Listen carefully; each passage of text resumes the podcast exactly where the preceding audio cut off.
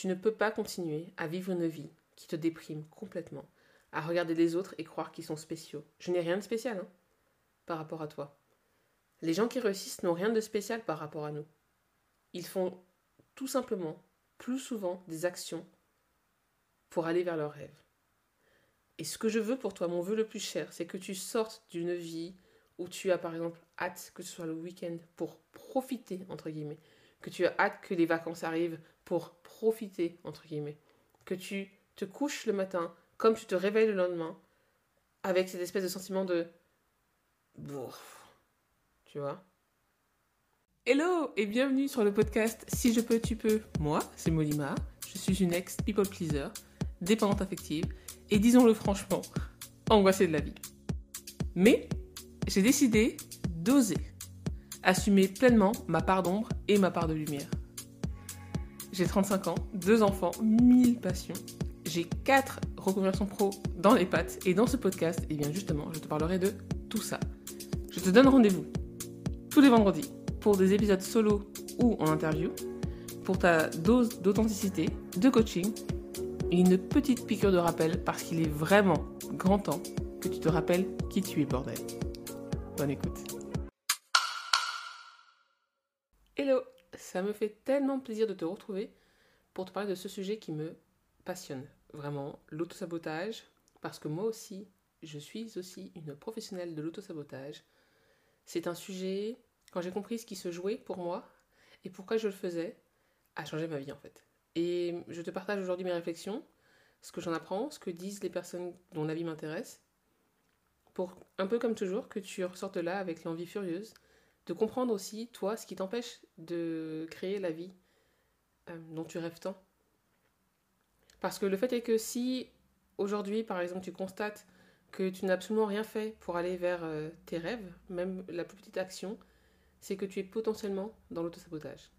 Si tu veux changer de métier et que tu ne sais pas par où commencer, tu peux obtenir un guide gratuit qui s'appelle Syndrome de l'imposteur, le guide ultime pour entamer ta reconversion professionnelle en toute sérénité. Le lien est dans la description. Il y a quelques mois, j'ai demandé à, l'une de mes formatrices, euh, comme tu sais peut-être, je suis un cursus de coaching professionnel. Et pour ce cursus-là, pour valider le, DU, diplôme universitaire, il faut passer des stages. Il faut passer 140 heures en stage. Et un peu avant d'intégrer le, cursus, donc, j'avais déjà commencé à faire des vidéos sur TikTok et je voulais déjà lancer mon activité en tant que coach professionnel. Sauf qu'en fait, plus le temps passe à la fac, plus j'en apprends, plus j'ai des découvertes vraiment euh, pour moi renversante en fait, sur ma vie, sur celle des autres. Plus je comprends les mécanismes du coaching, moins j'ai envie de pratiquer. Et du coup, j'ai demandé à, une de mes formatrices pourquoi est-ce que selon elle, j'avais plus aucune motivation ni à chercher de stage, ni à vouloir coacher des gens. C'était un peu comme si plus j'en apprenais sur le sujet et plus je me rendais compte que j'étais douée pour ça, plus je voulais arrêter. Et ma forme personnelle d'auto-sabotage, c'était de chercher un autre euh, sujet de prédilection.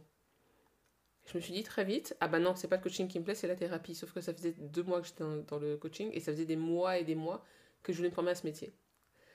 Donc, j'en parle à ma formatrice et elle me dit, tiens, c'est marrant, ça me fait penser à un texte de Marianne Williamson. Texte que je vais te lire. Notre plus grande peur n'est pas de ne pas être à la hauteur. Notre plus grande peur est d'avoir une puissance au-delà de toute limite. C'est notre lumière et non notre obscurité qui nous effraie le plus. Nous nous demandons Qui suis-je pour oser me considérer comme quelqu'un de brillant, grandiose, plein de talent et fabuleux? Mais en fait, qui êtes-vous pour ne pas l'être? Vous êtes un enfant de la vie. Jouer petit ne sert pas le monde. Ce n'est pas en se faisant tout petit pour que les autres ne se sentent pas mal à l'aise autour de nous que l'on contacte sa propre lumière. Nous sommes nés pour rendre manifeste la beauté qui est en nous. Et elle ne se trouve pas seulement chez certains d'entre nous, elle est en chacun de nous. Et en faisant briller notre propre lumière, nous donnons inconsciemment aux autres la permission de faire de même. Au fur et à mesure que nous nous libérons de notre propre peur, notre présence automatiquement libère les autres. Alors aujourd'hui, copine, je te propose d'aller regarder ce que tu caches inconsciemment ou pas sous le tapis depuis des années, tes plus belles stratégies d'auto-sabotage. On y va? Alors, on va déjà commencer par clarifier ce qu'est l'auto-sabotage. C'est la plus belle façon que ton inconscient a trouvé pour te protéger. Et ce, peu importe ce que tu cherches à accomplir en ce moment, le projet sur lequel tu n'arrives pas à avancer malgré tous tes efforts, entre guillemets, il y a de grandes chances que tu l'aies associé à un événement ou une situation douloureuse, voire potentiellement traumatique. Et contrairement à ce que tu pourrais croire, les traumas ne sont pas forcément des événements euh, hyper dramatiques, par exemple des viols, des meurtres, des trucs comme ça, qui, font peut-être les gros titres des journaux. La négligence émotionnelle peut par exemple être traumatique sans laisser de traces. Ne pas être suffisamment aimé, encouragé, consolé, accueilli quand on est enfant, et crois-moi, je sais de quoi je parle parce que je suis en train d'en guérir maintenant, peut laisser un sentiment d'illégitimité profondément ancré en soi, et ça aura nécessairement des conséquences sur ce que tu choisis volontairement ou non de faire à l'âge adulte. La psychologue clinicienne Johanna Rosenblum nous dit L'autosabotage est un mécanisme inconscient de mise en échec par des comportements et des actions de l'individu qui en souffre. Comme par exemple se présenter sale et mal habillé à un rendez-vous important alors que d'habitude on est toujours tiré à quatre épingles. Pire, ces attitudes nocives se manifestent à la faveur de moments importants de notre vie. La thérapeute précise, ces comportements se mettent en place dans les situations qui impliquent de grands enjeux, des grands tournants dans notre vie, que ce soit professionnellement ou personnellement. C'est typiquement l'exemple de l'étudiant qui a travaillé toute l'année, mais qui ne met pas son réveil le jour de ses examens et ne se présente pas au partiel. En sabotant ces moments décisifs, on fait ainsi soi-même barrière à l'accomplissement de ses objectifs. Je te mettrai le lien de l'article qui est vraiment intéressant. Il s'appelle Sabotage et confiance en soi au travail dans la description de l'épisode. Maintenant qu'on a vu un peu ce qu'était l'auto-sabotage et surtout lié au monde du travail, parce que c'est le sujet qui nous intéresse aujourd'hui, je te propose d'aller voir quelles pourraient en être les causes. C'est très difficile de faire le lien entre les événements marquants ou enfouis de ton enfance, donc les racines de ton auto-sabotage, et les conséquences concrètes qui surviennent aujourd'hui dans ta vie. Souvent, la personne qui s'auto-sabote est persuadée d'être victime, entre guillemets, des circonstances extérieures. Elle va réellement penser, par exemple, que si elle n'a pas pu rendre son dossier à temps pour, par exemple, obtenir une promotion au travail, alors qu'elle disait à tout le monde à qui voulait l'entendre que c'était super important pour elle, c'est parce qu'elle a manqué de temps. Mais le fait est que rater cette opportunité va venir confirmer l'histoire qu'elle se raconte sûrement sur elle-même, voire sur sa propre identité. Elle va par exemple pouvoir dire Je n'ai pas de chance. De toute façon, c'était pas le moment. Et du coup, elle va pouvoir se conforter dans ce qu'elle connaît déjà, à savoir garder le même travail, le même style de vie, le même revenu, les mêmes collègues, toute sa zone de connu. Mais ça, on en reparlera plus tard. Si toi, tu as associé la réussite à une expérience douloureuse que tu as vécue toi-même ou dont tu as été témoin, ton inconscient, qui ne cherche qu'une chose, c'est te protéger, ne te laissera pas prendre un tel risque. Le risque de revivre cette situation ou cette douleur. Johanna Rosenblum nous dit encore Ces échecs n'ont pas été compris dans l'enfance par une discussion avec les parents, par du réconfort, de la motivation, et ils sont devenus des règles. Une blessure profonde qui refait surface dans la vie adulte. Par exemple, si un professeur nous a envoyés au tableau et nous a humiliés devant les autres élèves de la classe, on peut éprouver beaucoup de difficultés à s'exprimer devant une assemblée, même 15 ans après les faits. Et pour éviter de raviver la blessure, on va alors mettre en place des mécanismes inconscients d'autosabotage pour ne pas avoir à se confronter à la difficulté et au risque d'échec, mais du coup, on se protège aussi de réussir. La peur du changement, la difficulté à sortir de son quotidien et ou de sa zone de confort, moi je préfère dire zone de connu, parce que la zone de confort n'a absolument rien de confortable. Troubles anxieux, phobies, etc. Souvent ces peurs sont liées à des situations ayant abouti à des échecs non digérés. Pour trouver les causes des mécanismes que tu mets en place pour t'auto-saboter, pour te priver de réussir, il est bon de se plonger dans ton inconscient pour aller voir ce qui se passe. Ce travail-là de guérison des psychotraumatismes, des guérisons des blessures de l'enfance, ce travail d'estime de soi, ce travail de recherche, d'excavation de tes traumas est très souvent douloureux et demande d'être accompagné par un professionnel de santé, un thérapeute ou un coach, par exemple. Parce que le risque que tu encours si tu le fais seul, et je te les conseille fortement, mais bon, tu fais ce que tu veux, c'est que tu vas potentiellement déréguler ton système nerveux. C'est-à-dire qu'en fait, tu vas bloquer l'accès à la partie de toi qui est capable de réfléchir et de résoudre des problèmes. Et c'est cette partie-là, la partie adulte, dont on a besoin pour pouvoir avancer et cheminer vers plus de soi. Si tu, par malheur, réveilles cette partie enfuie de toi, cette partie blessée de ton âme, tu risques d'avoir des comportements qui vont te donner, après coup, le sentiment d'être possédé par tes émotions. C'est un peu un cerveau. Euh, il me semble que c'est reptilien le terme, mais je ne suis pas sûre. Cerveau archaïque en tout cas. Maintenant qu'on a vu ce qu'était l'autosabotage et qu'on en a compris plus ou moins les causes, et encore une fois, c'est une simple introduction, le travail se fait sur la longueur. Moi, je te propose d'identifier les mécanismes, de les regarder à la loupe. Quand tu entames un travail de thérapie, tu arrives à voir plus clairement quelles sont les différentes parties de toi qui œuvrent dans ta prise de décision. Selon les sources, l'activité de notre cerveau est entre 95 et 98% faite de façon inconsciente. C'est-à-dire qu'il reste une infime part de ton comportement sur lequel tu peux avoir une réelle influence. J'avais entendu il y a quelque temps une analogie que je trouve absolument chouette, du coup je te la prête, qui disait qu'essayer de changer ta vie, et dans le sujet de l'épisode, essayer d'entamer une reconversion professionnelle en te reposant exclusivement sur la part de toi qui est consciente, c'est un peu comme essayer de modifier un document, imprimé, une fois que la feuille est sortie de l'imprimante. Et non directement sur l'ordinateur, sur le programme en fait que tu as utilisé pour créer le document. Ça n'a tout simplement aucun sens. Et je le sais, je l'ai fait et je le fais encore parfois. C'est très souvent ce qu'on fait. Et le pire dans tout ça, c'est qu'en fait, comme tu crames ton énergie à essayer de résoudre des problèmes en invoquant que ta partie consciente, eh bien tu n'arrives pas réellement à aller aux racines et du coup à les arracher, tu vois. Et c'est potentiellement décourageant. Tu as vraiment l'impression d'avoir tout fait, entre guillemets. Et moi, ce que je te propose, c'est d'aller observer tes comportements dans la vie de tous les jours, un peu à la façon d'une anthropologue, tu sais, avec curiosité et bienveillance. Regarde un peu ce que tu fais, par exemple, pour arriver en retard à des rendez-vous importants. Regarde de quelle façon tu procrastines. Qu'est-ce que tu fais pour perdre du temps Par exemple, moi aujourd'hui, tu vois, je voulais pas enregistrer cet épisode de podcast. Alors, alors même que j'adore le podcast, j'adore faire ce que je fais, j'adore te coacher en podcast gratuitement. Je, je kiffe, vraiment.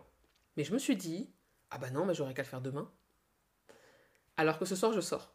C'est-à-dire que je me serais mise dans une position où j'aurais scripté mon épisode, j'aurais enregistré avec une voix cadavéreuse, ça se dit?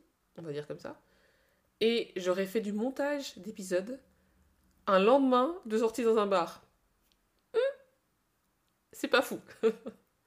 Donc essaye-toi de voir quels sont les comportements dont tu aurais pu te passer, que tu mets pourtant en place, et qui t'empêchent de faire ce que tu veux réellement faire au fond de toi. Quand tu te caches par exemple derrière ton perfectionnisme, entre guillemets, et que tu ne montres pas ton travail, parce que tu considères qu'il n'est pas assez bon pour être vu par d'autres humains. Essaie de voir ce que tu te dis, ce que tu te racontes, pour ne pas montrer à quel point tu es talentueuse. Quand tu te caches par exemple derrière de fausses excuses comme je n'ai pas le temps, je ne sais pas comment faire. J'ai trop d'enfants. Je suis trop jeune ou trop vieille. Je manque d'expérience. Regarde ce qu'il y a derrière l'histoire. Et comment tu te sens à l'intérieur quand tu dis ça? Les oui mais sont des phrases qui veulent globalement dire j'en suis incapable, ce n'est pas de ma faute si je n'y arrive pas, je ne peux rien faire pour changer la situation. Et il n'y a rien de plus infantilisant que ça.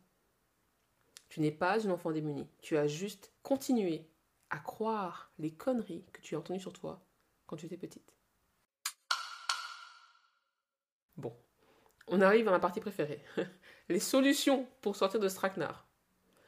Parce que merde. merde, merde, merde, merde, merde. Je te partage quatre solutions pour faire un pas de côté et te sortir de l'auto-sabotage. On y va? 1. Demande de l'aide. Ta reconversion professionnelle sera beaucoup plus longue et beaucoup plus difficile que tu ne pourrais jamais l'imaginer. J'en ai fait 4. je commence à savoir de quoi je parle. Et le fait est que plus je me rapproche d'un style de vie qui me correspond vraiment, plus je suis en train de, de créer des métiers qui correspondent à mon profil tout château, plus je commence à caresser des doigts, là, tu sais, comme ça, ma mission de vie, plus mon système nerveux est dérégulé. Il flippe sa race. Parce que le fait est que j'ai compris ça grâce à la thérapie. Je ne sais pas ce que c'est à la fois d'avoir un métier qui me fait kiffer, de gagner bien ma vie, d'avoir des relations avec des gens qui m'apportent, d'être en paix avec moi-même. Je ne sais pas ce que c'est que le bonheur. Et mon cerveau, c'est pas non plus. et je sais pas, j'ai pas encore trouvé d'événement euh, marquant dans ma vie qui fait ça, mais j'ai dû associer le bonheur, la plénitude, la zénitude à quelque chose de très traumatique dont je ne voulais absolument pas. Et c'est pour ça qu'en fait, je passe mon temps, inconsciemment bien sûr, à me mettre moi-même des bâtons dans les roues. Alors même que je travaille corps et âme tous les jours pour atteindre mes objectifs. Hein. Et je me sens aussi affreusement coupable d'avoir tout ce bonheur. Alors même que je travaille, comme je l'ai dit. Donc, tout ça, toutes ces prises de conscience, tous ces changements dans ma vie, j'aurais jamais pu les faire toute seule. Alors fais pas ta fière là de ton côté. Demande de l'aide, c'est hyper important. Deux. Fais de tout petits pas, mais des pas de la taille d'un millimètre, ok Pour sortir de ta zone de connu. Encore une fois, je n'aime pas le terme zone de confort, je trouve que c'est de la merde ce terme-là, parce que ce n'est pas confortable. C'est horrible de macérer dans, dans sa déprime, dans ses pensées limitantes, dans, dans, cette haine de soi. C'est absolument affreux. Pour moi, c'était l'enfer. Et donc j'imagine que si tu te sens comme ça, c'est aussi l'enfer pour toi. La confiance en soi, c'est comme un muscle. Plus tu oses aller vers ce que tu es vraiment, à savoir derrière ton faux self ou cette personnalité camouflage que tu montres à l'extérieur, plus tu vas aller à la rencontre de la personne que tu es réellement et tu vas avoir le courage de te montrer aux yeux du monde. C'est vraiment difficile au début. Mais encore une fois, c'est un muscle. Tu peux le travailler tous les jours. Au début, on se sent un peu comme toute nue quand on se présente tel qu'on est réellement devant les gens. Mais maintenant que je le fais et que je le suis, je ne sais pas comment je pourrais vivre autrement. Et c'est mon vœu pour toi. Mon troisième conseil pour sortir en fait de, sabotage, c'est de faire le deuil.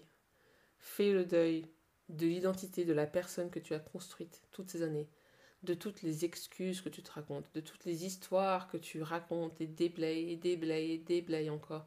Fais le deuil, confronte-toi au fait que cette partie-là de ta vie ne peut pas te permettre d'avancer. C'est un peu, j'avais entendu cette, euh, cette, analogie aussi une fois, et du coup je te la prête. C'est Jay Shetty, qui est un, un coach et un, moine, un ancien moine bouddhiste, un écrivain. Il est anglais. Et il disait en fait que tu vois, c'est comme si tu étais dans une clairière, ok? Et tu voulais aller de l'autre côté d'une forêt de bambou.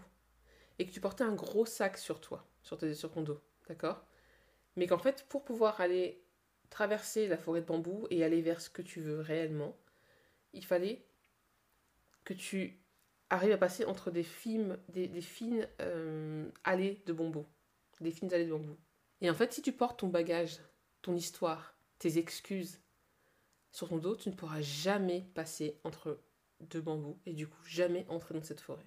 Mon conseil, c'est si tu n'arrives pas à jeter tout le sac de toutes tes excuses, de toutes les merdes, de toutes les histoires que tu te racontes, parce que je sais que tu t'y accroches comme une moule sur ton rocher, je le sais.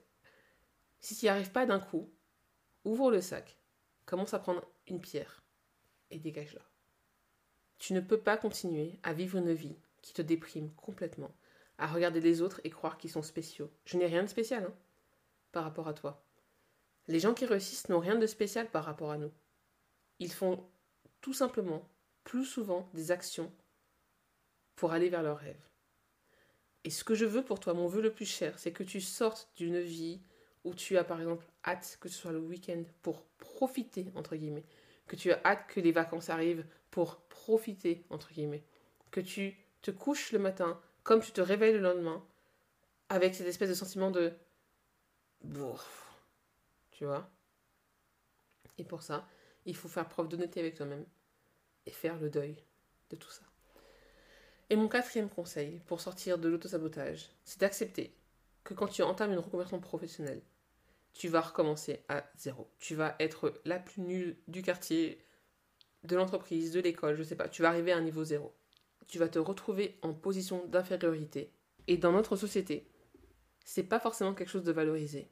Mais si tu te raccroches au témoignage de gens qui sont passés par là et qui ont réussi derrière, tu vas pouvoir voir que tu n'as pas besoin de mettre en place de mécanismes pour t'empêcher de réussir si tu sais qu'au début tu vas être nul à chier. T'as pas besoin d'être perfectionniste. Tu ne peux pas de toute façon être perfectionniste. Tu, je le disais aussi dans l'épisode 17, euh, il me semble, ou 16 du podcast. Tu ne peux même pas avoir de syndrome de l'imposteur quand tu entames une reconversion professionnelle parce que tu es forcément un imposteur. Tu es nul. C'est bon d'être nul, crois-moi. Tu es incompétente potentiellement, ou tu vas faire des liens qui sont vraiment spéciaux parce que ton cerveau fait des connexions que personne d'autre ne voit forcément. Il faut embrasser tout ça. Il faut, tu fais ce que tu veux, mais je t'invite vraiment à embrasser tout ça. Parce que une reconversion pro, une reconversion pro ou n'importe quel projet que tu vas entamer, c'est un saut dans l'inconnu, peu importe l'échelle. Alors accepte, accepte. Et rappelle-toi aussi ce que je te disais dans l'épisode 17, qui s'appelle Comment accueillir tes émotions. Derrière chaque peur se cache une envie et un besoin. Et derrière chaque envie et besoin se cache peur. Ton rôle à toi, ma belle, c'est de comprendre de quoi tu as peur et encore mieux, de quoi tu as envie. Et voilà, c'est la fin de l'épisode. On a vu pas mal de choses ensemble. On a vu ce qu'était l'autosabotage. On a vu quelles pouvaient en être les causes. On a vu comment identifier tes mécanismes d'autosabotage. Et enfin, on a vu quelques solutions, quatre pour être précise, pour sortir de ce traquenard. Je te le répète, mais si tu veux changer de métier et que tu ne sais pas exactement par où commencer, tu peux obtenir ton guide gratuit qui s'appelle Syndrome de l'imposteur, le guide ultime pour entamer une reconversion professionnelle en toute sérénité. Le lien est dans la description de l'épisode. Avant de te quitter ma belle, si personne ne te l'a encore dit aujourd'hui, laisse-moi te dire que je te vois, que je te soutiens, que je t'encourage, que je t'aime, que je crois en ta capacité à déplacer des montagnes et à sortir de l'auto-sabotage. Là, à cet instant, tu as déjà tout en toi, tout ce dont tu as besoin pour commencer à créer la vie qui te convient. La seule personne qui en doute, c'est toi. Alors prends soin de toi, dégage-moi un peu cet, cet auto-sabotage et prends soin de tes rêves. À tout bientôt.